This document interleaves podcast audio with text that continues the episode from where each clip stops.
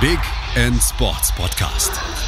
Wissenswertes aus der Welt des Sports mit Patrick Hoch und Laura Luft auf meinsportpodcast.de. Hallo, hier ist der Big End Sport Podcast. Heute mit äh, Patrick Köpper, dem Head Coach der Cologne Crocodiles. Hallo. Hallo, grüß dich, Patrick. So, Patrick, das hören wir heute, glaube ich, nochmal öfters. Patrick, Patrick, genau. Ähm, bevor wir hier richtig ins Eingemachte gehen, kriegst du natürlich die drei Fragen, die, die jeder hier kriegt. Ähm, wer ist denn für dich der beste Sportler oder größte Sportler aller Zeiten? Ja, finde ich eine schwierige Frage. Ich glaube, ich habe äh, Deswegen stelle ich sie auch. Ja, ja, ich merke das schon. Also ich, ich denke, es gibt sehr viele Sportler, die ich bewundere oder auch, auch verehre. Ne? Also sagen wir, gerade in meiner Sportart sind das ein paar Personen, äh, die ich sehr hochschätze, aber auch Michael Jordan, LeBron James, äh, Mike Tyson, Muhammad Ali, also sind alles so Personen, wo ich sage, Wahnsinn Sportler, Wahnsinns Karrieren gemacht. Ich glaube, es gibt aber fast jeder Sportart äh, Sportler, die da wirklich äh, herausstechen. Was ich immer toll finde, wenn Leute halt sich nicht nur auf ihrem Talent, weil ich mal glaube, ab einem gewissen Level hast du halt ein Riesentalent, aber äh, am Ende des Tages entscheidet dann immer wieder noch äh, der Arbeitswille und der Eifer. Und wenn du dir die Historien oder Biografien dieser Sportler anguckst, sind das Leute, die das Talent haben, aber immer noch äh, einen Tacken mehr gearbeitet haben als alle anderen äh, mhm. in, ihrem, äh, in ihrer Sportart. Und äh, das äh, trotz mir schon großen Respekt. Ja. Aber okay. mich jetzt auf eine Person festzulegen, finde find ich schwierig. Also ja, ist nochmal schwierig. Das ist richtig. Ja, finde ich echt schwierig. Ähm, was ist denn für dich dann das, das größte Sportereignis, in dem du je teilhaben durftest? Auch im Fernsehen gucken zählt auch und Bundesjugendspieler auch. Bundesjugendspiel. Ja, also, also es gibt natürlich einmal so meine, meine persönlichen Highlights, äh, wo ich ja selber im, im äh, German Bowl äh, gestanden habe, äh, im Endspiel um die deutsche Meisterschaft äh, mhm. zweimal. Äh, das waren halt dann auch mal in großen Fußballstadien und vor einer großen Masse oder, oder für unsere Verhältnisse große Masse an Zuschauern. Das waren natürlich so meine persönlichen Highlights. Aber ich, ich konnte auch mal einen Super Bowl in Amerika beiwohnen und ein paar Spiele in Amerika beiwohnen. Das waren schon von der Stimmung und von der Atmosphäre waren das so die, die Highlights, ja. Okay, das habe ich bis jetzt nicht geschafft. Bei mir blieb es beim Grey Cup, den durfte ich mir einmal angucken. Auch schön, ja. Ja, war ein bisschen kalt, aber war cool. ja, das hat Kanada so an sich, das ist immer ein bisschen frischer. Ne? Ja. Ja. Was ist denn dein, dein ja, Lieblingssport äh, neben American Football, den du ja dann quasi ausübst? Was äh, findest du denn daneben noch gut? Also ich boxe ganz gerne nebenbei so ein bisschen, habe das halt äh, eine Zeit lang gemacht und äh, ich finde da Fuß-Beine-Koordination und Schnelligkeit und es gibt auch ein paar Techniken, äh, die man dann auch äh, beim Football anwenden kann. Ähm, sehr charmant. Äh, meine Söhne sind leidenschaftliche Basketballer, deswegen habe ich da auch eine kleine Affinität zu. Äh, Gucke ich mir auch ganz gerne an. Also ich bin da relativ breit gefächert. Ich finde äh, viele Sportarten sehr interessant, aber äh, ich war auch mal so meiner Vita war es auch immer so, dass ich halt als Kind immer alle zwei Jahre die Sportart gewechselt habe, weil ich mich ja nie irgendwo äh, fand es immer interessant, habe dann aber was, was Neues und eine neue Herausforderung gesucht, ich dann irgendwann beim Football kleben geblieben bin. Und das ist halt für mich dann halt die, die Erfüllung gewesen, wo ich sage, da kannst du alles äh, unter einen Hut bringen, aber ich bin breit gefächert mit meinem sportlichen Interesse. Ja. Da kenne ich noch einen Patrick, bei dem das so ist. Ich frage mich, wer das ist. das wird eine Idee, ja. ja. Ähm, nun ähm, ist ja American Football eigentlich ein relativ, jeder kennt's, jeder hat mal was davon gehört, gesehen, einen Ball angefasst oder so. Eine ja. ähm, relativ populäre Sportart und in Deutschland so sehr wellenförmig unterwegs. Ähm, nun seid ihr mit den Cologne Crocodiles ja ein ziemlich traditionsbehaftetes Team, sage ich mal, oder Verein. Ähm, ja. Und habt auch eine sehr, ja, auch wellenförmige Geschichte, könnte man sagen. Äh, irgendwie Definitiv, Anfang der 80er hat man, habt ihr euch gegründet. Dann habt ihr ziemlich gut oben mitgespielt. Ihr wart immer so, ja, vorne mit dabei, sag ich mal. Habt dann ja, auch also der, einen German also 1980, gewonnen, ne? Ja, genau. Also 1980 haben wir uns gegründet. Also wir hatten jetzt dieses Jahr 40-jähriges Vereinsjubiläum gehabt und äh, wollten das natürlich auch groß feiern und äh, ähm, marketinglich auch ein bisschen vermarkten, die ganze Geschichte. Dann kam halt Corona, hat uns einen Strich durch die Rechnung gemacht. Aber wir sind, äh, wie gesagt, jetzt 40 Jahre am Start, haben äh, bis äh, so gerade in den 90ern war so die Hochphase, da sind mhm. wir eigentlich jedes Mal bis ins im Halbfinale gewesen, haben mehrere German Bowl Teilnahmen gehabt, sind dann leider oft Vizemeister geworden, haben dann immer sehr unglücklich in der letzten Sekunde oder in der letzten Minute verloren und konnten dann 2000 die deutsche Meisterschaft erringen. Bis jetzt leider unsere einzige. Ja, und dann kam 2002, haben wir leider eine, einen äh, kompletten Konkurs erleiden müssen. Dann ist der Verein äh, komplett zusammengebrochen. Und dann gab es wirklich nur noch äh, eine kleine Jugendabteilung äh, als Unterverein oder Unterabteilung eines Fußballvereins, des SV Löwenich.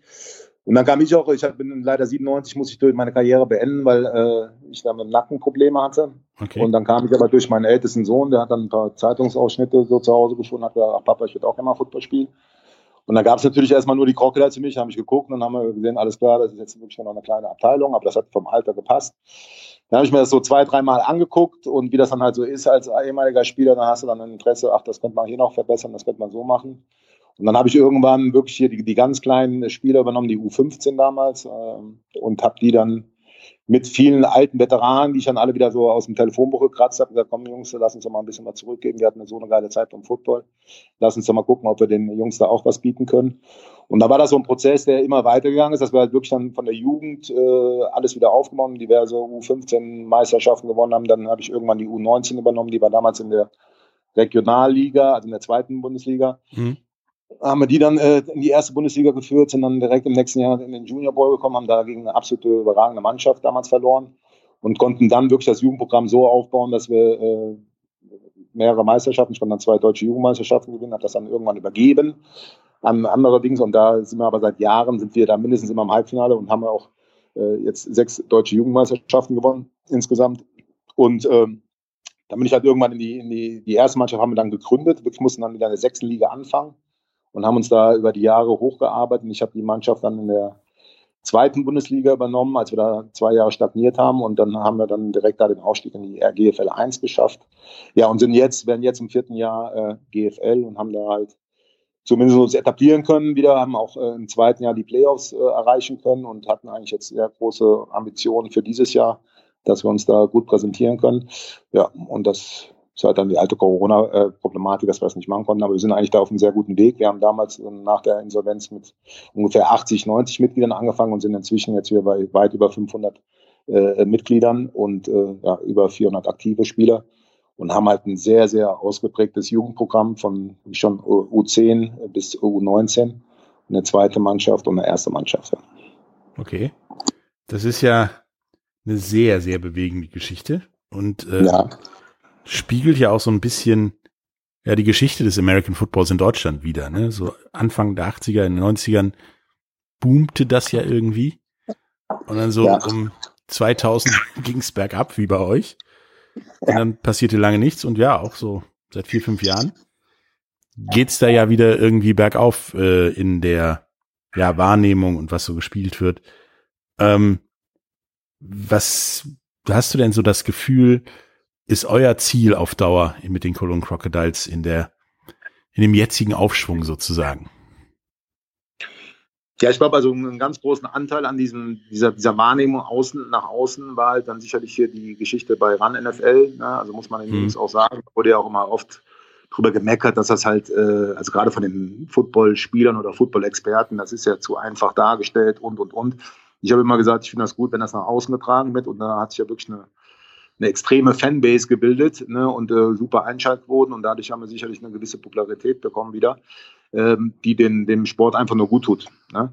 Es gibt trotzdem noch einen klaren Unterschied meines Erachtens zwischen den NFL-Fans, die wirklich halt also auf die NFL-Teams fixiert sind und halt dann den, äh, den Umbruch zu GFL, also dem, zum deutschen Football und da wird halt schon unterschieden. Also wir haben ein bisschen mehr Zuschauer in den Stadien als, als, als, als, als vor der Phase, aber es ist immer noch so, dass da noch Platz nach oben ist. Ich glaube, ähm, in der Jugend äh, ist das eine absolute Trendsportart geworden. Es gibt viele, viele Jugendliche, das merken wir gerade in unserem Jugendprogramm, die sich äh, für die Sportart entscheiden und schon im jüngsten Alter damit anfangen. Und äh, ich bin sehr zuversichtlich, dass dieser Sport äh, immer, immer weiter steigt an Popularität und äh, wir auch eine ganz andere Qualität liefern können, weil wir halt inzwischen Trainer haben. Also ich weiß noch, als ich damals angefangen habe mit Football, da ging es wirklich nur um Kontakt. Ne? Da war halt mhm. wirklich wenig Technik dabei, weil die Trainer halt auch selber äh, noch nicht so viel Technik erlangen konnten. Und inzwischen, glaube ich, äh, sind da wirklich äh, sehr, sehr gute Trainer in Deutschland unterwegs, die die Jugendlichen von klein auf ausbilden können und der ja, den, den Unterschied zu den amerikanischen Spielern wirklich verringern mit der Zeit. Das merkt man ja auch, dass wir dann viele Spieler ans College generieren können und äh, ja, auch definitiv den einen oder anderen äh, in die NFL oder sowas bringen können. Also ich bin da sehr zuversichtlich ähm, äh, und hoffe, dass der Boom weiter anhält und dass wir vielleicht noch ein bisschen mehr den NFL-Hype auch in die, in die deutschen Ligen kriegen. Aber ansonsten, glaube ich, sind wir da auf einem guten Weg. Ja, habe ich auch einigen äh, deutschen Footballspielern oder Fans der ersten Stunde der GFL sozusagen mal erklärt, ähm, wenn du, sagen wir, ganz banal Fußball anfängst zu gucken und dich dafür zu begeistern, guckst du auch erstmal die Nationalmannschaft. Genau. Und brichst das dann runter, wenn du Pech hast, bis zum VfL Benrad in der Landesliga sind die, glaube ich, mittlerweile. Ähm, ja, mit dem ersten FC Köln muss man auch immer mitleiden. Ja, das kenne ich. Es ist in Düsseldorf nicht, nicht anders. Bei Fortuna ist auch nicht so einfach. Ja, ja das ist, glaube ich, so ein rheinländisches Problem. Wir nehmen das alle ja. nicht ernst genug oder so. ähm, da hast du ja auch ähm, in Düsseldorf einen, einen ähnlich traditionsbehafteten Footballverein, der gegen den ihr, glaube ich, sogar aufgestiegen seid damals, ne? Genau, wir haben damals die Relegation. Also es ist ja dann mal so, dass der, der Meister der zweiten Liga gegen den letzten äh, der ersten Liga spielt und dann halt ein Hin- und ein Rückspiel hat. Und die konnten wir sehr deutlich beide Spiele für uns gewinnen. Das war natürlich klar, weil, weil in den 90ern, in der Zeit, in der ich halt noch aktiv war, war das halt äh, eine ganz große Rivalität auf Augenhöhe, wo wir da wirklich immer Jahr um Jahr darum gerungen haben, äh, äh, das Spiel zu gewinnen. Und das äh, war natürlich nochmal so das äh, Tüpfelchen auf dem i, dass wir, dass wir halt durch den äh, Sieg gegen die Panther halt dann äh, in die erste Liga aufsteigen konnten. Ja. Ich meine, du kannst ja jetzt nicht für, für Düsseldorf reden, aber was meinst du denn, woran ja eure bewegte Vergangenheit und Geschichte bislang liegt? Die Problematik, die du halt einfach mit Football nach wie vor hast, es wird ein bisschen besser, dass halt äh, du abhängig bist äh, im finanziellen Bereich von äh, eigentlich eher Mäzentum. Also es mhm. war in der Vergangenheit so, dass du eigentlich keinen keinen Sponsor finden konntest, weil der Sponsor äh, zu wenig Kickback äh, erhalten hat. Ne? Das hat sich mhm. meines Erachtens schon ein bisschen gebessert. Dadurch wird da wirklich eine ganz gute Social Media Präsenz haben, äh, da schon ein bisschen was an, die Sponsoren zurückkommt. Aber trotzdem bist du halt abhängig dann oft von Privatpersonen, die halt äh, durch Unternehmen dann halt einen Verein finanziell stützen.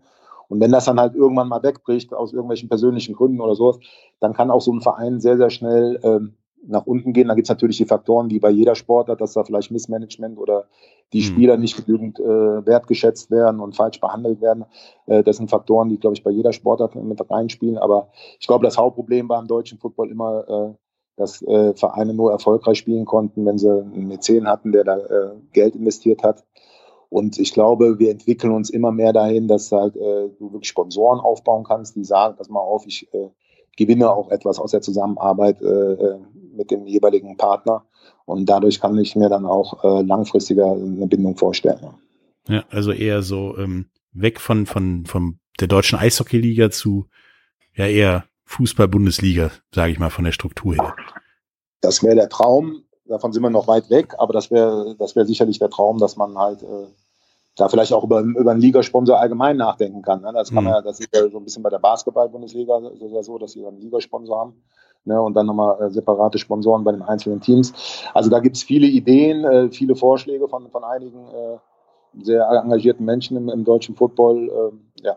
Aber äh, daran hapert es noch ein bisschen. Ja. An, ne, der, der durchschnittliche Bundesligist ist äh, definitiv eher äh, im semi-professionellen bis Amateurbereich nach wie vor anzusiedeln. Also die meisten äh, Spieler müssen arbeiten, studieren, mhm.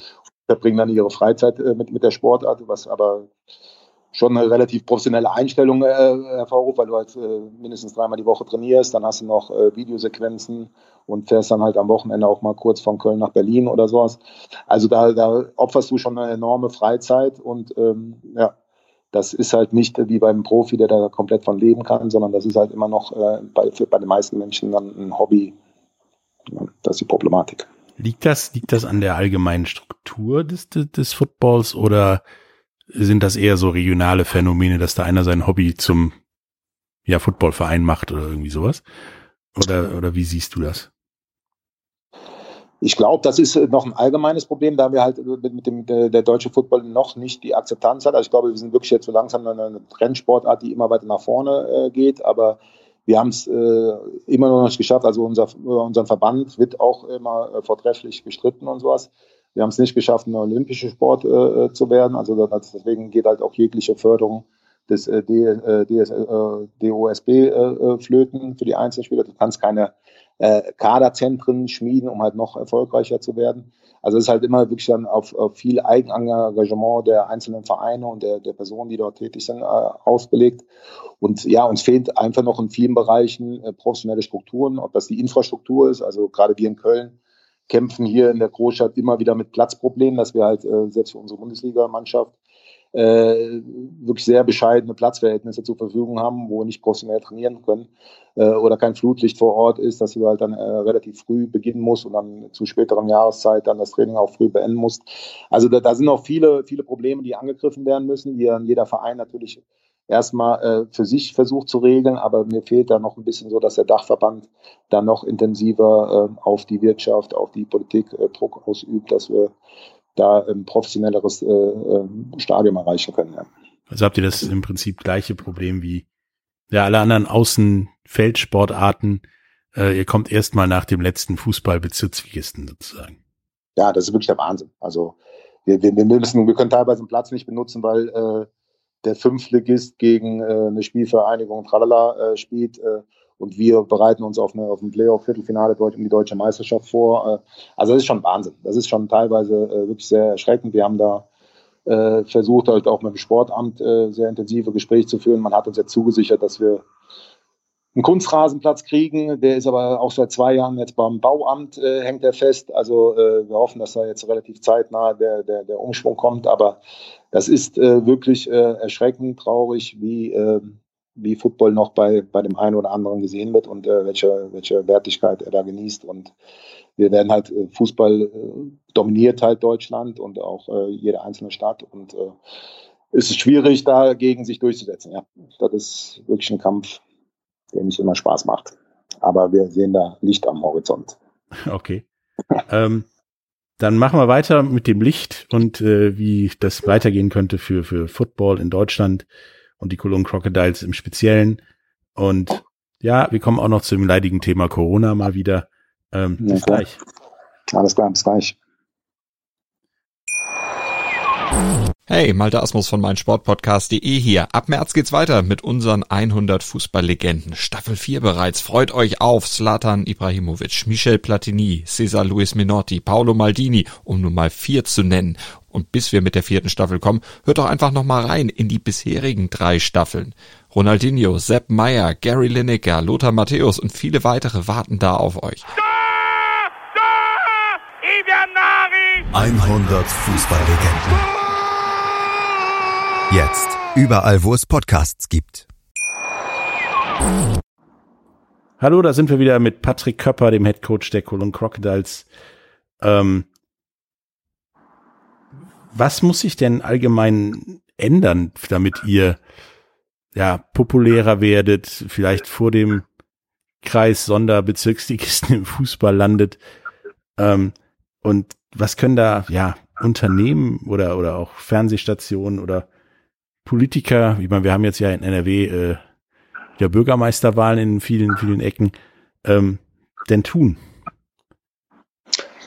Ich, ich, glaube, mit der Popularität kommen wir eigentlich ganz gut zurecht. Wie, wie, wie, ich eben schon erwähnt habe, also unsere Jugendmannschaft platzt aus allen Nähten. Wir haben da schon teilweise die Problematik, dass wir da halt auch wieder infrastrukturell an unsere Grenzen stoßen, dass wir zu wenig Trainingsmöglichkeiten anbieten können, dass wir dann schon teilweise äh, äh, Spielern sagen müssen, momentan ist gerade schlecht, äh, versuch's nochmal in drei, vier Monaten, äh, weil wir da eigentlich noch ein, zwei Mannschaften mehr aufmachen könnten, wenn wir das wollten.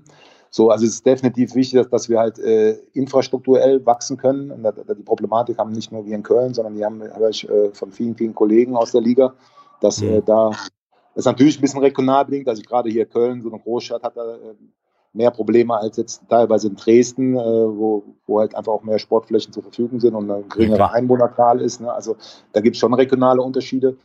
Aber ich glaube, äh, dass die Popularität wachsen wird und das, das, da tut uns wieder ran NFL-Football gut. Also du merkst schon, dass halt da äh, ein ganz anderes Interesse besteht an Football und das färbt natürlich dann auch in kleineren äh, Wellen auf uns ab.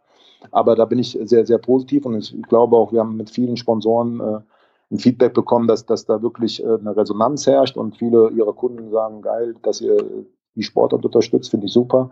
Und Football ist ja auch eine Sportart, mit der du sehr viel Kraft, Power und Entschlossenheit demonstrieren kannst. Hm. Deswegen ähm, glaube ich schon, dass da, da Möglichkeiten bestehen. Aber es ist definitiv, äh, wie immer, hart am infrastrukturellen Maßnahmen und am schnöden Mammon. Also wir brauchen halt einfach, äh, um es noch professioneller aufzustellen, um den Spielern auch teilweise die Möglichkeit zu geben, mal mindestens semi-professionell zu arbeiten, dass sie vielleicht nur noch halbtags arbeiten und den Rest der Zeit wirklich dann komplett auf Football verwenden können, brauchen wir einfach äh, mehr Geld in allen Bereichen. Ja.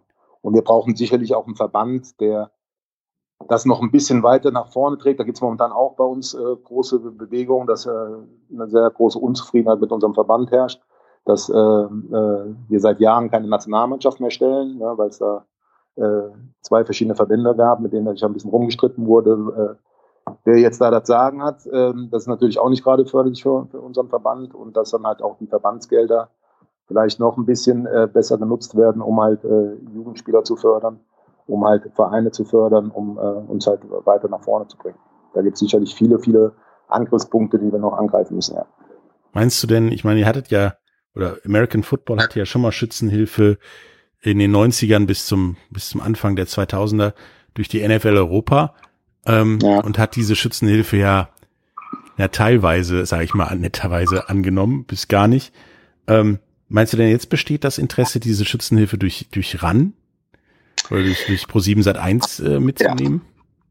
Also ich, glaub, ich glaube, das könnte, äh, wenn man nochmal über so eine NFL Europe nachdenkt, könnte das, glaube ich, nochmal einen Riesenschwung bringen nach Deutschland. Damals war es einfach so, das war sehr regional bedingt, war das in Frankfurt und auch in Düsseldorf, muss man sagen, wurde, wurde die Sportart sehr gut angenommen. Da gab es viele Football-Fans, die sich da begeistert haben. Äh, bei uns in Köln war es zum Beispiel schon wieder ein bisschen bescheidener. Da waren äh, teilweise, glaube ich, wir hatten einen Schnitt von 10.000 Zuschauern an dem Müngersdorfer Stadion damals noch oder Rhein-Energiestadion heute. Das war natürlich dann für, für, für die Sportart ein bisschen zu wenig. Ich glaube aber dadurch, dass halt die, die, die, die breite Masse durch RAN NFL äh, da äh, definitiv äh, eine, eine höhere Empathie und äh, einen Zugang zu der Sportart hat, äh, kann ich mir vorstellen, wenn, wenn du jetzt hier Teams in, in Deutschland platzieren würdest, nochmal mit, mit dem amerikanischen Hintergrund und das dann mit nationalen Spielern spicken würdest, könnte das nochmal eine, eine, eine Riesensteigerung sein. Also ich glaube, dass die Zeit dafür absolut reif wäre. Ja. Dann hoffen wir doch mal, dass das bei der NFL auch ankommt, die ja im Moment genug eigene Probleme hat, glaube ich. Oder äh, vielleicht auch die Konkurrenz äh, von The Rock, von die XFL, vielleicht das ja auch wahrnehmmt, wer weiß. Geld scheint ja da zu sein.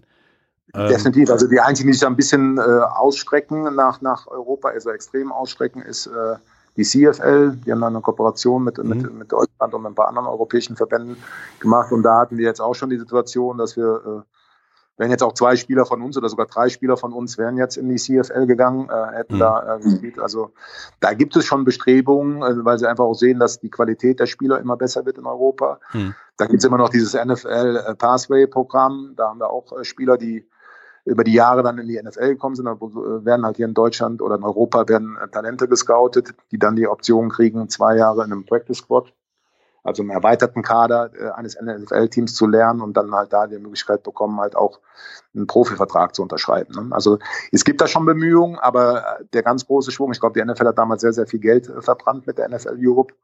Ob das nochmal passiert, äh, müssen wir abwarten. Ich ja, ich glaube, die hatten vor, damals das äh, umzustrukturieren in so ein Owner-Ding aller äh, Minor Leagues im Baseball oder im Eishockey Genau, ähm, ja. Das hat dann nicht geklappt und haben sie dann irgendwann endlich den Stecker gezogen, weil da manchen Owner ein bisschen zu viel Geld den Bach runterging. Die haben dir dann ja. das Geld lieber woanders investiert. Ähm, neben der Schützenhilfe, die ihr da durch, durch Pro7 Sat 1 natürlich kriegt, ähm, wie wollt ihr denn sonst ja den Nachwuchs oder die Leute dazu begeistern? Ich kenne da mit Sicherheit eine ganze Menge Leute, die vielleicht auch mal hätten Football spielen sollen in ihrer Jugend. Ähm, ja. Wie geht ihr denn da raus? Stellt ihr den Fernseher in die Klasse und sagt, hier guckt mal Coach Isune? Nee, äh, also wir, wir, wir bieten natürlich, habe ich ja gesagt, wir bieten ja schon alle Altersklassen an. Wir mhm. gehen an die Schule, machen da Praktikumswochen, äh, wo Spieler von uns dann halt äh, in AGs äh, in der Schule schon mal den Sport näher bringen. Wir äh, versuchen äh, mit, mit Flyern äh, Leute zu bewerben in den Social Medias, äh, machen wir das sehr regelmäßig. Wir bieten immer ein Herbst- und ein Sommercamp an, wo dann Leute einfach mal reinschnuppern können in die Sportart, wo dann halt meistens äh, GFL-Spieler äh, die Jungs dann trainieren und denen so ein bisschen die Ansätze von Football zeigen. Da haben wir immer einen recht regen Zulauf. Also wir können uns momentan über den Nachwuchs oder äh, können uns wirklich nicht beschweren. Wir haben, äh, habe ich ja eben schon erwähnt, wir haben, mussten teilweise sogar schon sagen, pass auf, momentan können wir euch nicht aufnehmen, weil wir einfach äh, kein äh, adäquates Tra Training gewährleisten können, weil wir da einfach infrastrukturell ein bisschen hinterherhängen. Aber äh, ich glaube, der Nachwuchs ist da, die Sportart wird immer mehr verstanden. Das war ja so ein bisschen die Problematik, auch, mhm. auch in den 90ern, dass der äh, Football immer nur so gesehen, ja, da laufen nur ein paar äh, Schränke gegeneinander. Und dann ist es auch immer schnell wieder vorbei, ist also kein laufender Spielrhythmus drin. Aber ich glaube, da sind wir wieder bei dem Thema, halt durch, durch die äh, NFL-Ausstrahlung, die jetzt halt öffentlich zugänglich sind, haben viel mehr Leute eine Bindung und ein Verständnis für die Sportart und sehen halt auch hinter die reine Körperlichkeit, auch die ganzen strategischen Aspekte dieses Spiels. Und ich glaube, da sind wir ähm, definitiv auf einem guten Weg, äh, dass da immer mehr Leute sich für die Sportart begeistern können und äh, auch ihre Kinder dann äh, zu der Sportart bringen. Also da haben wir wirklich kein Problem mit dem Nachwuchs. Der wird immer besser. Denkst du denn, dass so, so Schulprojekte wie in, in Düsseldorf gibt's ja die, die Typhoons, das ist ja, im Endeffekt eine Schulmannschaft, die äh, ja im normalen Spielbetrieb mehr oder weniger mitspielt. Ähm, siehst du die als positiv oder eher als ja ein Abgraben von Nachwuchs, also als eure direkte Konkurrenz?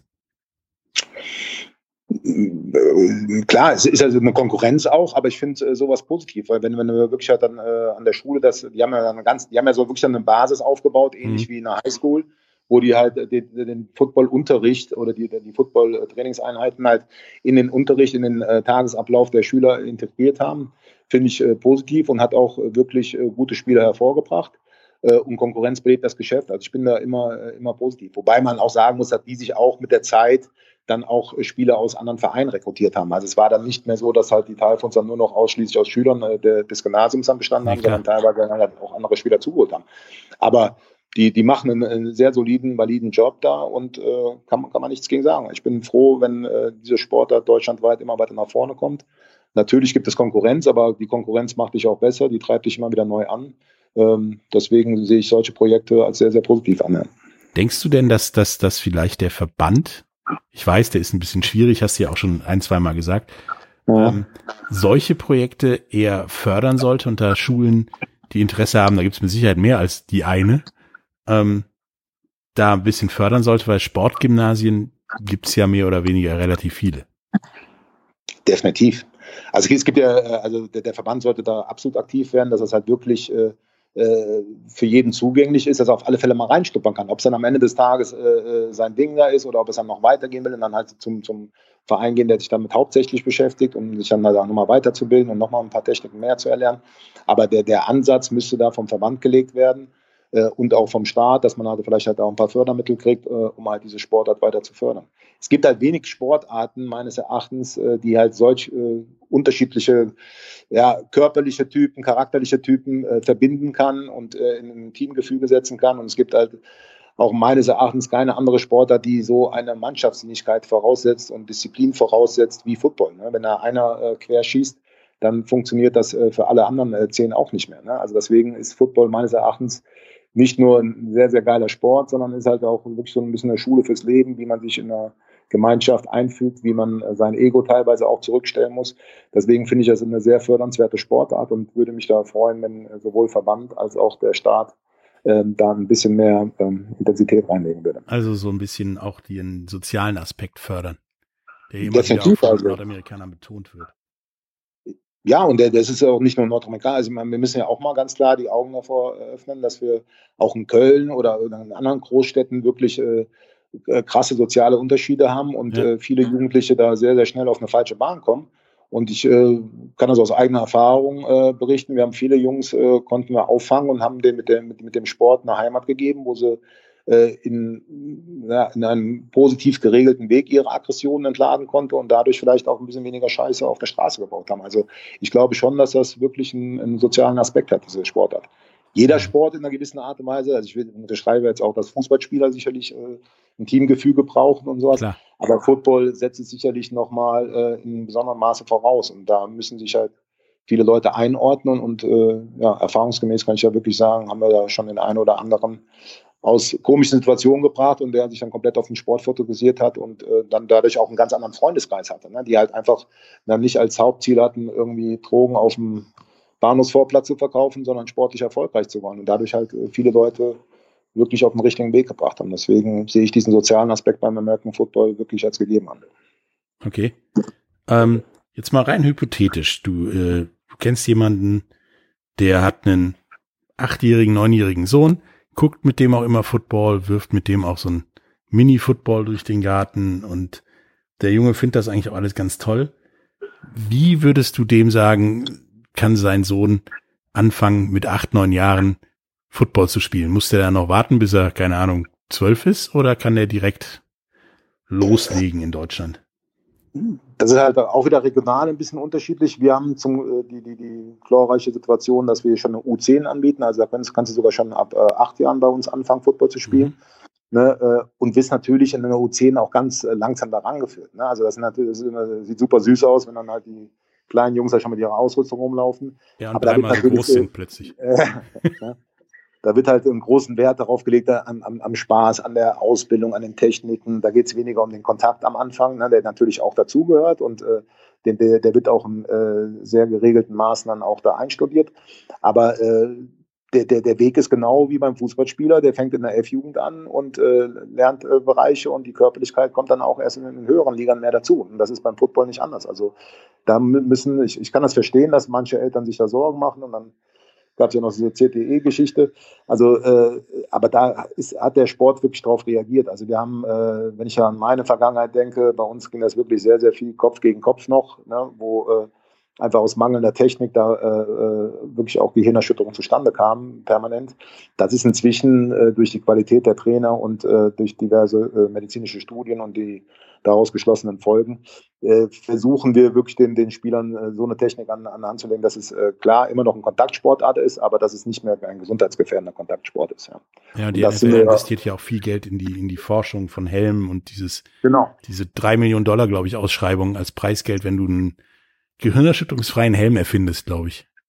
Das ist der Wahnsinn. Also auch die, also wirklich die Qualität der Helme. Ich weiß noch, zu meiner Zeit waren die halt wirklich schwer. Da hast du fünf Kilo, sechs Kilo Helme mit dir rumgeschleppt. Ne? Dadurch hast du natürlich automatisch auch einen dicken Nacken bekommen. Mhm. Aber äh, heute wiegen die, die Helme nichts mehr und haben aber trotzdem eine, eine höhere äh, Resistenz gegen, gegen, gegen Aufprall, äh, Aufpralle, äh, als, als das vorher der Fall war. Also das ist schon wirklich enorm, wie da die Technik sich entwickelt hat.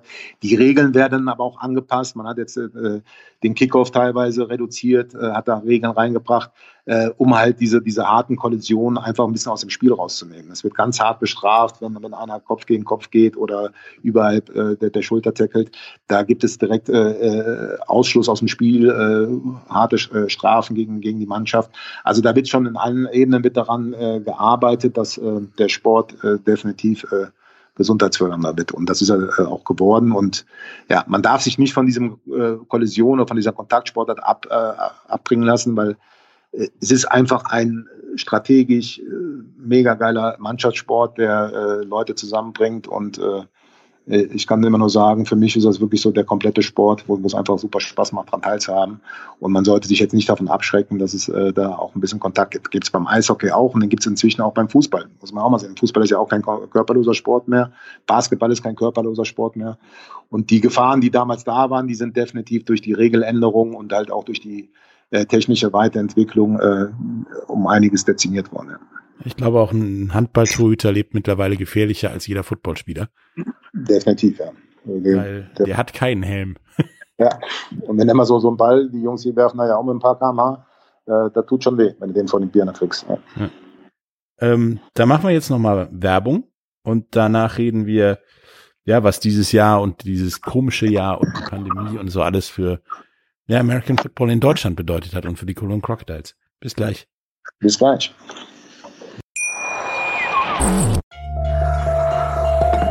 Vernimmt sich, was man will, dann wilde Gerüchte entstanden. Fast nichts davon stimmt. Tatort. Sport. Wenn Sporthelden zu Tätern oder Opfern werden, ermittelt Malte Asmus auf meinsportpodcast.de. Folge dem True Crime Podcast, denn manchmal ist Sport tatsächlich Mord. Nicht nur für Sportfans. Hallo, da sind wir wieder mit Patrick Köpper, dem Head Coach der Cologne Crocodiles. Ähm, wir haben ja über Football in, in Germany und in Köln quasi gesprochen, ähm, auch darüber gesprochen, wie, wie die Cologne Crocodiles versuchen, die Jugend zu begeistern, was man tun muss, um sein Kind doch noch zum Football zu bringen und der Mutter vielleicht sagen, es ist alles nicht so schlimm mit dem Kopf. Ähm, wie stehen denn die Chancen, dass deut mehr deutscher Nachwuchs in der NFL spielt? Ich meine, wir haben da so mal ein paar gehabt. Das war aber zu Zeiten, wo die über ja eigentlich die NFL Europa dahin gut hinkommen konnten. Gibt's ja, ja. jetzt nicht mehr. Ähm, was ja musst du als deutscher Spieler mitbringen, um in die NFL, CFL, XFL oder ins College zu kommen? Also ich glaube, wir sind, wir sind da auf einem sehr, sehr guten Wege. Ne? Das hängt halt mit vielen Faktoren zusammen, dass die Spieler teilweise halt definitiv früher anfangen. Da haben wir ja gerade drüber gesprochen, dass wir jetzt auch U10-Football schon anbieten. Das gab es ja früher nicht. Früher konntest du ja eigentlich mhm. erst mit 15 überhaupt anfangen, Football zu spielen. Und dann haben die amerikanischen Kollegen schon äh, fast zehn Jahre äh, Vorsprung vor dir gehabt. Ne? Äh, was halt einfach dann auch schwer ist aufzuholen. Dann haben wir sicherlich die Trainerqualität hat sich enorm gebessert, dass halt wirklich äh, viele Trainer sich in äh, Amerika fortgebildet haben oder auch, das ist ja auch das Schöne am Internet, dass du heutzutage auf Footballwissen zurückgreifen kannst wo du früher äh, wirklich äh, Kontakte nach Amerika gebraucht hast oder die Bücher bestellt hast. Das kannst du heute mit ein paar Klicks im Internet hier runtersaugen. Äh, ne? Also da sind auf alle Fälle schon äh, die richtigen Schritte gemacht worden. Dann haben, wie wir es jetzt auch anbieten, halt wirklich schon von klein auf die Jungs äh, Football spielen können und dann äh, Step by Step immer besser werden. Ähm, die Pro darauf ist auch definitiv, äh, gerade die College-Ligen sind darauf sehr aufmerksam geworden. Also muss man schon sagen, dass wir momentan sehr, sehr viele Jugendspieler, nicht nur bei den Cologne Crocodiles, wir sind ja sicherlich auch eine der Mannschaften, die am meisten äh, äh, ins College bringen, aber auch andere Vereine haben da einen sehr geilen Job gemacht. Hier die Schwäbische Unicorns haben ein Jugendinternat aufgebaut, die Paderborn Dolphins haben das gemacht.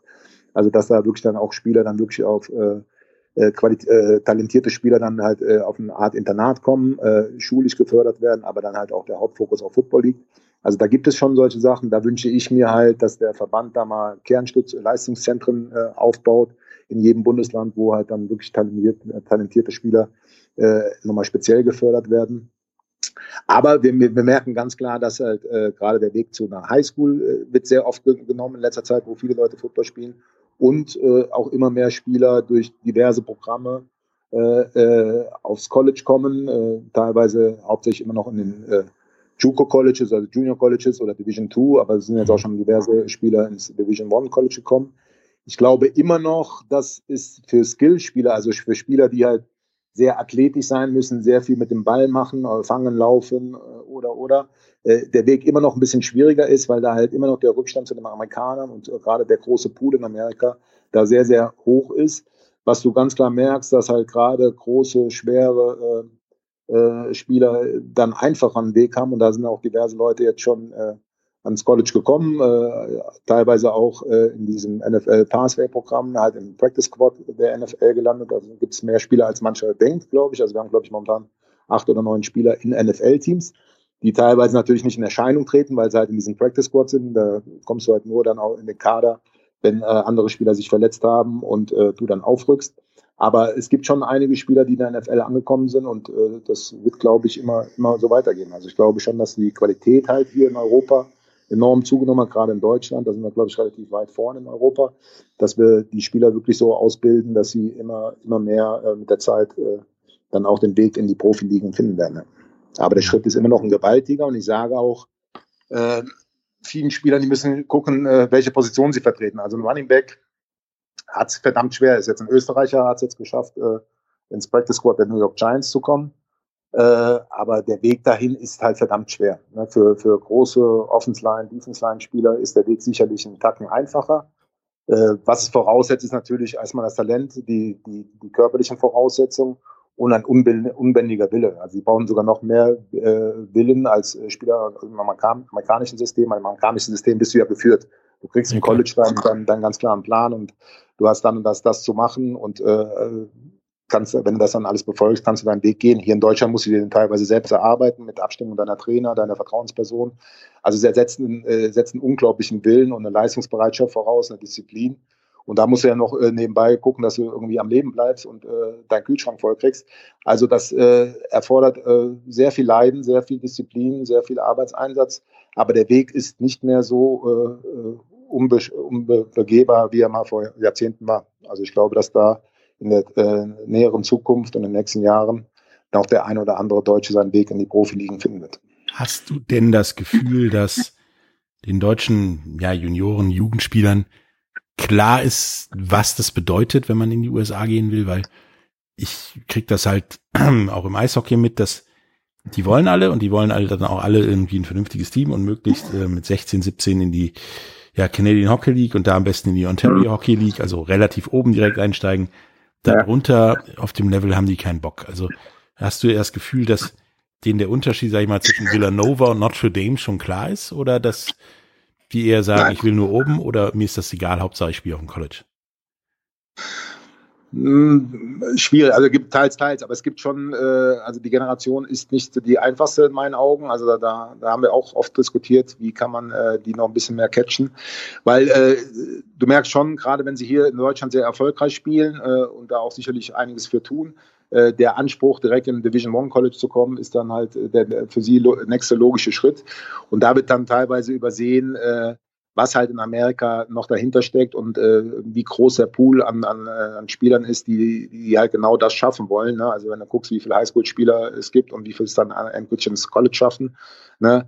dann ist das teilweise schon ein bisschen vermessen, die Einstellung. Und dann finde ich es halt auch manchmal, sagen wir mal, sehr sportlich, dass sie dann halt sagen, für mich kommt nur ein Division One College in, in Betracht, äh, sehe ich nicht so. Also man, äh, es gibt da ein paar Kandidaten, also einen konnte ich selber betreuen, der Mats Peters, ein Spieler von mir gewesen, der ist dann halt erstmal in, in, in Juco College gegangen, äh, New Mexico Military Institute, also nochmal einen ganz harten Weg gegangen. Mhm. Hat sich ja zwei Jahre dann äh, durchgesetzt, äh, gut gespielt, ist dann bei Mary State, ein kleineres Division One College angenommen worden, hat da seinen Bachelor gemacht und kommt halt jetzt auch bald wieder zurück.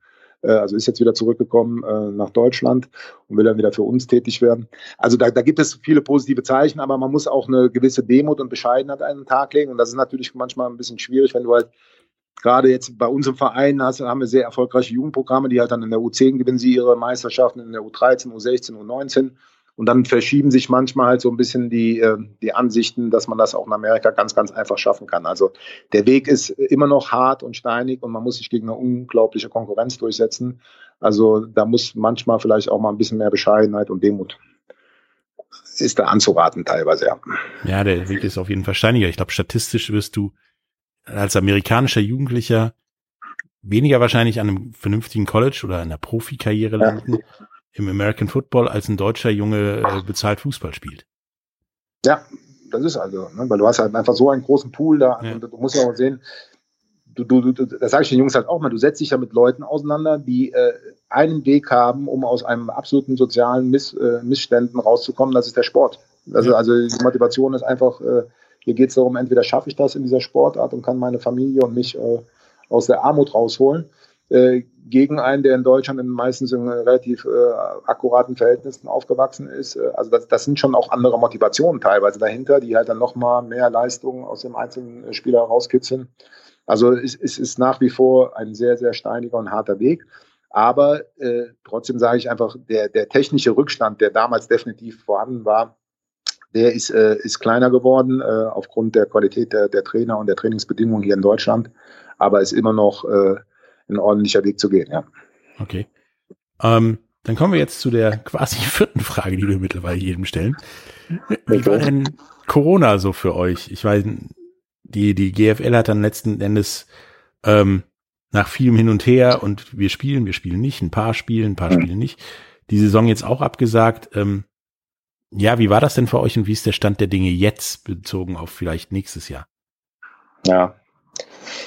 Ja, als Corona war, war brutal äh, für alle von uns erstmal halt äh, eine Situation, wo du halt auch keinerlei Erfahrungswerte hast. Ne? Also eine Pandemie hat von uns, glaube ich, keiner durchgemacht. Äh, und äh, wie verhalte ich mich da? Äh, wie, wie sind da die Aussichten? Wir waren äh, ja erstmal relativ offen, haben gesagt, okay, lass uns jetzt noch nicht äh, direkt im März entscheiden, dass wir nicht mehr spielen sollen, sondern lass uns versuchen, irgendwie eine Saison äh, für die Jungs hinzukriegen. Die haben alle hart gearbeitet im Winter, die Spieler, und wollen natürlich dann halt äh, auch äh, äh, das Feld sehen und gegen andere äh, Spieler sich messen wollen.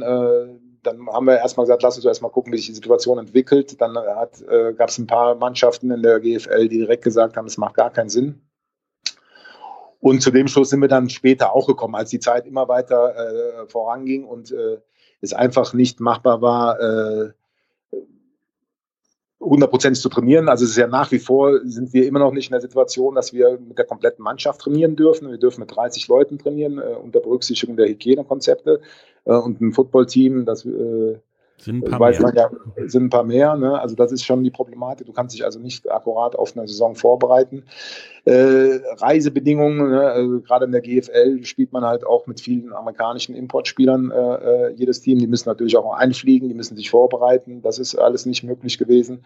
Dann äh, der ganz entscheidende Faktor meines Erachtens war halt, dass äh, es keine Großveranstaltung gibt. Was ist eine Großveranstaltung? Können wir vor Zuschauern spielen? Können wir nicht vor Zuschauern spielen? Und dann bis dato können wir nicht vor Zuschauern spielen. Und das ist natürlich für, für die meisten Vereine nach wie vor äh, die finanzielle Haupteinnahmequelle, ne? neben den, den einzelnen Sponsoren, aber die, die Zuschauereinnahmen sind äh, ultimativ wichtig für jedes Team. Ansonsten ist ein Spielbetrieb gar nicht äh, äh, wahrzunehmen. Und das äh, Risiko, irgendwann in eine Saison zu gehen, zu sagen, komm, wir versuchen es mal, und äh, dann äh, äh, bringt dich das vielleicht in eine wirtschaftliche Schieflage, die dich dann über Jahre äh, zurückwirft.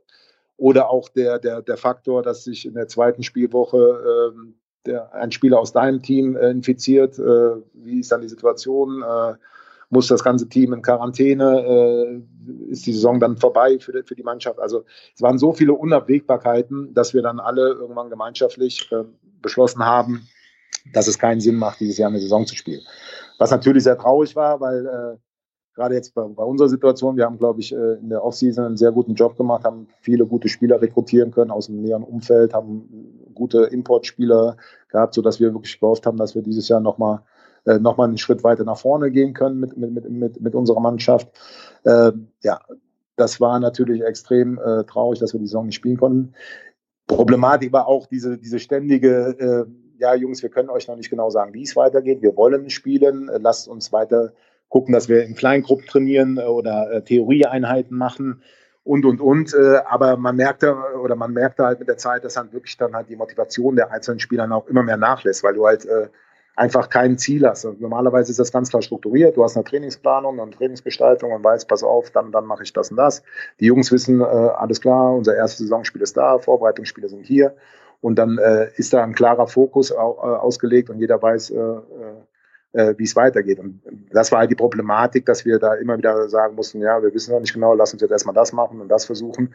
Ja, und das war dann halt irgendwann auch ein bisschen äh, ja, Motivationsverlust vom Allerfeinsten bei den meisten äh, Spielern. Und dann haben wir uns dann irgendwann endgültig entschieden, so, pass auf, lass uns jetzt wirklich nur noch ein freiwilliges Training anbauen. Und viele sind jetzt schon wieder in der, in der Phase, dass sich aufs nächste Jahr vorbereiten. Äh, im Krafttrainingbereich viel machen. Wir machen natürlich ein paar Theorieneinheiten und werden aber noch ein paar Team-Events machen, wo wir halt als Team zusammenkommen, soweit das unter Corona möglich mhm. ist. Die große Frage für nächstes Jahr, aber das ist jetzt genau der nächste Baustein, äh, die nächste Baustelle, die uns schon wieder vor den Füßen liegt, ist, ähm, wie willst du dich jetzt ausrichten, trainingsplanungsmäßig? Äh, wird die Saison, wie sie normalerweise beginnt, im Mai beginnen oder wird sie äh, aufgrund äh, der Corona-Situation vielleicht erst im August beginnen? Ne, ich hoffe schon und glaube auch fest daran, dass nächstes Jahr eine Saison stattfindet. Äh, aber wir sind nach wie vor in der Situation, dass äh, da eine sehr bescheidene Planungssicherheit besteht. Wir wissen nicht, äh, wann die Saison beginnt. Wir wissen nicht, ob wir nächstes Jahr vor Zuschauern spielen können. Wir wissen nicht, ob der Impfstoff entwickelt worden ist bis dahin, ob jeder dann gegen immun ist, also dann geimpft worden ist. Äh, also da sind immer noch viele, viele Fragezeichen. Trotzdem musst du halt gucken, dass du jetzt äh, dich äh, für alle möglichen Szenarien vorbereitest. Ne? Also wir werden uns jetzt schon sehr zeitnah wieder äh, konzentrieren darauf, dass wir halt im Mai eine Saison angehen. Äh, wobei ich eher glaube, dass sie ein bisschen zeitverzögert nach hinten verlegt wird. Also sind, äh, ist wirklich keine einfache Situation äh, in allen Bereichen. Dann musst du damit dealen, dass Spieler natürlich auch beruflich von Corona betroffen sind, dass sie auf einmal in Kurzarbeit sind oder teilweise ihren Job verloren haben. Also da gibt's äh, viele Bereiche, die, die dich natürlich auch als, als Sportteam äh, belasten und betreffen. Ja. ja klar, und dann hat er mit Sicherheit auch ein bisschen Schwund durch äh, Corona. Leute, die gesagt haben, ja, dann beende ich jetzt meine Karriere oder ich habe keinen Bock mehr. Dann habt ihr noch das Problem, keiner weiß, ob ja Importspieler nächstes Jahr überhaupt wieder einreisen dürfen, weil Nordamerikaner oder US-Bürger dürfen ja nach Europa im Moment nicht einreisen. Genau. Und äh, das ist mit Sicherheit keine Keine ja, und du hast auch Spieler gehabt, äh, ne? also wir haben dann auch eine, eine, eine, Umfrage mal in der Mannschaft gemacht, so, äh, wollt ihr denn überhaupt, selbst wenn es geht, äh, spielen und so, und da gab es auch Spieler dabei, die gesagt, pass auf, ich, hab, äh, ich wohne mit meiner äh, Großmutter in einem Haushalt, äh, ne? ich habe Angst, dass ich mich da anstecke und dann meine, meine, meine äh, ähm, Großmutter zu, äh, zu Schaden kommt oder im schlimmsten Fall sogar stirbt. Also da, da gab es halt auch Bedenken, die man dann auch respektieren muss und dann ganz okay. klar darauf eingehen muss. Also das ist, äh, war keine einfache Zeit und es ist nach wie vor immer noch äh, schwierig, das alles abzuschätzen und zu sehen, wie sich das weiterentwickelt. Ja, ja also das äh, glaube ich, dass das bei euch auch aufgrund der Masse an Mensch, die man für Football braucht, ja. mit Sicherheit eine, eine etwas schwierigere Situation ist als für Volleyball, Handball, Fußball, Eishockey oder so. Ähm, dann hoffen wir auf das Beste für euch. Ähm, jetzt habe ich aber noch eine, eine abschließende Frage, die mir gerade eben äh, eingefallen ist. Am Wochenende fängt ja, oder beziehungsweise am Donnerstag fängt ja die NFL-Saison an. Äh, ja. Wenn sie denn dann zu Ende spielen, was meinst du, wer gewinnt denn den Super Bowl? Und jetzt sag bitte nicht Tampa Bay Buccaneers. Nein, ich, ich glaube, ich glaube, es wird wirklich eine, eine ziemlich interessante Saison. Ich, glaub, ich, sehe da einige Teams, die da sehr stark sein können. Ich glaube, Kansas City wird nach wie vor äh, das Team zu schlagen sein, weil die äh, nicht viel verloren haben an Spielern und äh, Patrick Mahomes, äh, obwohl er schon so genial spielt, immer noch in der Entwicklung ist. Ich glaube, der wird immer noch, noch stärker sein. Ja, das ist schlimm. Also, ja, das ist äh, schon, ist, ist schon pervers, wenn, wenn, wenn, wenn du siehst, wie, wie stark er jetzt schon in seiner, mit seinem Erfahrungsstand ist äh, und äh, siehst, welches Potenzial der Junge noch hat. Ja. Äh, also ich glaube, der wird wirklich äh, vermutlich sogar die Zahlen von Tom Brady, wenn er gesund bleibt. Und das ist halt immer der große Faktor in der NFL. Äh, wie lange kannst du spielen? Wie lange bleibst mhm. du gesund? Wie lange kannst du das Level halten? Aber wenn er gesund bleibt und so, dann wird das meines Erachtens einer der größten aller Zeiten sein. Also die, die, die Chiefs habe ich sicherlich äh, auf, auf, dem, äh, auf dem Zettel, die muss man erstmal schlagen. Ja. Tampa Bay muss man sich angucken. Die haben natürlich auch eine, eine sehr, sehr äh, gute Mannschaft. Die haben eine solide Defense, haben sie schon über Jahre gehabt, haben jetzt natürlich in der Offensive durch Brady und auch den ganzen Receiver-Squad was haben. Da sind auch ein paar Waffen. Aber ob das jetzt direkt schon äh, der durchschlagende Erfolg wird, äh, bleibt abzuwarten. Aber ich glaube, es wird wirklich eine, eine spannende Saison. Da sind Baltimore Ravens sind eine bärenstarke Mannschaft, die letztes Jahr etwas unglücklich ausgeschieden sind. Die haben auch äh, nicht viel verloren, haben gute Leute dazu gewonnen. Also äh, da gibt's viele Mannschaften, die man äh, auf dem Zettel haben muss. Ja, ja das äh, sehe ich ähnlich. Ich sehe auch die Tampa Bay Patriots, wie ich sie gerne nenne, ähm, wie sie mittlerweile ja seit gestern dann auch werden, ähm, auch nicht so weit vorne. Ähm, und ich denke halt auch, dass eventuell so ein Sleeper-Pick irgendwie so, so Green Bay, Minnesota oder irgendwie sowas, Buffalo, da noch mit viel Glück reinrutschen kann und das Ding vielleicht auch machen. Ähm, ja. Bevor wir jetzt zum Ende kommen, hast du noch irgendwas, was du unseren ja, Zuhörern mit auf den Weg geben möchtest zum Thema Football oder so? Ja, ich kann wirklich nur äh, jedem empfehlen, äh, sich die Sportart mal anzugucken und auch mal den deutschen Football anzugucken. Also ich erlebe oft, dass äh, Leute, die dann zum ersten Mal, die es im Fernsehen ein paar Mal gesehen haben, das immer toll fanden und dann hat irgendein Freund sie dann überredet, mal zum, zum deutschen Football zu kommen und dann so angetan und begeistert waren von der Atmosphäre im Stadion. Es ist wirklich ein, ein Event, ja, also da ist es ein, ein Family-Event, wie man so schön sagt, aber bei uns gibt es keine Pöbeleien, es gibt keine Auseinandersetzungen, da wird einfach äh, gefeiert, die Sportart gefeiert und es ist auch in Deutschland eine äh, sehr, sehr äh, geile Sportart, die sich wirklich lohnt anzugucken. Die Jugendlichen haben wir eben schon lange drüber geredet. Äh, ne, die Sportart ist wirklich nicht mehr äh, so gesundheitsgefährdend, wie, wie sie dargestellt wird. Und äh, die Trainerqualität hat sich dementsprechend äh, weiterentwickelt, dass äh, die Kinder da auch wirklich in guten Händen sind und äh, die Sport halt, äh, was ich vorhin ges gesagt habe, einfach äh, charakterbildend ist. Und ich kann jedem nur empfehlen, sich auf alle Fälle mal mit der Sportart auseinanderzusetzen und mal reinzuschnuppern. Äh, und ich glaube, viele von, äh, von denen werden dann bei der Sportart hängen bleiben. Ja gut, dann äh, wünsche ich dir und den Crocodiles und dem gesamten, ja eigentlich im Prinzip dem gesamten deutschen American Football, der GFL, alles Gute für die hoffentlich Corona-freie Zukunft nächstes Jahr. Ähm, Danke. Ich denke, dass wir uns auf jeden Fall nochmal sehen und hören werden zum Thema Football. Ähm, dann wünsche ich dir alles Gute und bis zum nächsten Mal. Ich danke dir. Tschüss. Ich wünsche dir auch alles Gute. Bis dann. Ciao, ciao. Der Big End Sports Podcast. Wissenswertes aus der Welt des Sports. Mit Patrick Hoch und Laura Luft. Auf meinsportpodcast.de. Wie baut man eine harmonische Beziehung zu seinem Hund auf? Puh, gar nicht so leicht. Und deshalb frage ich nach, wie es anderen Hundeeltern gelingt, beziehungsweise wie die daran arbeiten. Bei Iswas Dog reden wir dann drüber. Alle 14 Tage neu mit mir, Malte Asmus und unserer Expertin für eine harmonische Mensch-Hund-Beziehung, Melanie Lippisch. Iswas Dog mit Malte Asmus. Überall, wo es Podcasts gibt.